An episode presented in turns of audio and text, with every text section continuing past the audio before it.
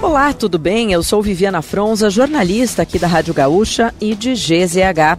Não conseguiu acompanhar as principais notícias de hoje, segunda-feira, 13 de novembro, ou das últimas horas? Eu vou trazer aqui para ti, antes que o dia acabe, o nosso resumo diário de notícias do fim da tarde.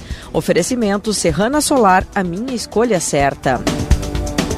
O avião com brasileiros repatriados da faixa de Gaza decolou nesta segunda-feira do Egito. A aeronave da Força Aérea Brasileira deve pousar em Brasília entre a noite desta segunda e a madrugada de terça-feira. O grupo conta com 32 pessoas que estavam no sul da faixa de Gaza, nas cidades de Caniunes e Rafah. 22 são brasileiros, 7 palestinos que têm registro nacional migratório e 3 palestinos que são familiares próximos. Os passageiros devem permanecer por duas noites em Brasília, em um alojamento da FAB, se recuperando e descansando. O presidente Lula confirmou que receberá os brasileiros na base aérea da capital. E o presidente Lula sancionou nesta segunda-feira o projeto que atualiza a lei de cotas a partir de janeiro do ano que vem. O programa tem como pré-requisito a reserva de vagas para estudantes egressos de escolas públicas.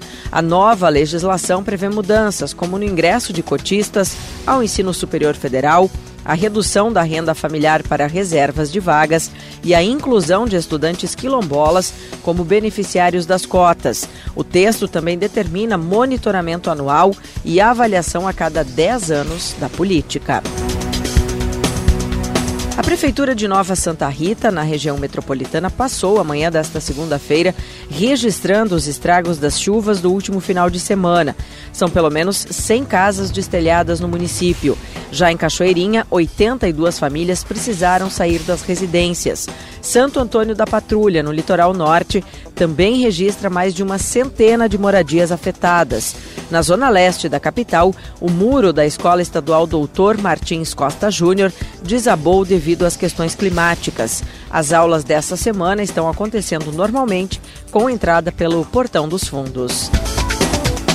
A Polícia Federal prendeu no Rio de Janeiro o terceiro homem suspeito de possuir vínculos com o grupo libanês Hezbollah. Ele foi identificado como Michael Messias, um músico ligado a Mohamed Kir Abdul Majid, apontado como elo entre o grupo e os brasileiros suspeitos. Na semana passada, a polícia cumpriu 11 mandados de busca e apreensão em Minas Gerais, São Paulo e no Distrito Federal, além das prisões de Lucas Passos Lima e Jean Carlos de Souza. A operação tem o objetivo de evitar atos de terrorismo e obter provas de possível recrutamento de brasileiros para a prática de atos extremistas no país. E o Nepal anunciou nesta segunda-feira que vai proibir a rede social TikTok devido a efeitos negativos causados no país. Segundo o governo, o aplicativo é utilizado de forma sistemática para compartilhar conteúdos que perturbam a harmonia social e afetam as estruturas familiares e as relações sociais. O TikTok tem cerca de um bilhão de usuários e é a sexta rede social mais usada no mundo, mas enfrenta restrições em vários países. A plataforma de origem chinesa é acusada de violar leis de dados e de ter efeitos nocivos para a juventude. E para fechar o nosso resumo de notícias antes que o dia acabe, tem a previsão para amanhã. Nesta terça-feira, a frente fria que atinge o estado terá se afastado, mas mantendo umidade favorecendo muitas nuvens no centro-norte e litoral. Já a chuva deve persistir com potencial para temporais. Na fronteira oeste, em Bagé e em Pelotas, o dia terá apenas garoa.